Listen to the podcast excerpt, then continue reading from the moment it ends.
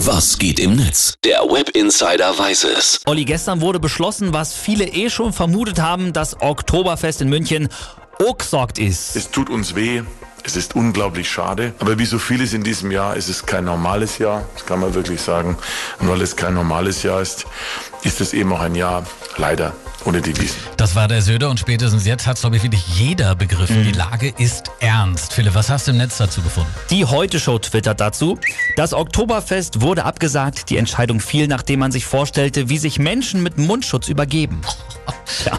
Das ist eine sehr fiese Vorstellung, aber ja, auch mit Mundschutzpflicht wäre das am Ende nicht gut, gut gegangen. Da kommen immerhin oder wären immerhin rund 6 Millionen Menschen hingekommen. Ja, das stimmt. Der Twitter-Account Verrückte Geschichten, der hat dazu auch eine passende Anekdote.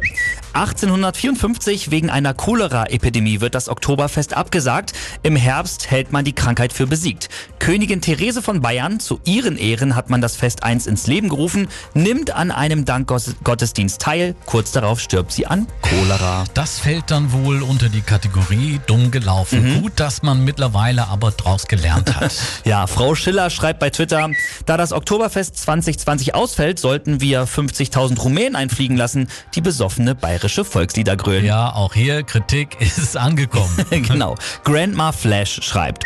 Festivals abgesagt, Malle-Urlaub abgesagt und Oktoberfest abgesagt.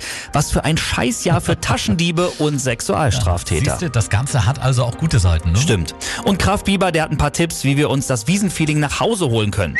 Bier kaufen, Kumpels einladen, nach ungefähr einem Liter einen 10-Euro-Schein verbrennen, Schlägerei anfangen, rumgrölen und dann in den eigenen Garten pissen und da nachher einpennen. Verrückte Vorstellung. Ja. Aber bei all den witzigen Postings dürfen wir auch natürlich nicht vergessen, am Oktoberfest hängen oder hingen auch viele Existenzen dran. Stimmt, nicht nur von Schaustellern und Schankwirten, sondern auch von Kellnerinnen und Kellnern. Also, die Wiesen endgültig abgesagt. Das waren die Meinungen dazu aus dem World Wide Web. Philipp, vielen Dank. Sehr gerne.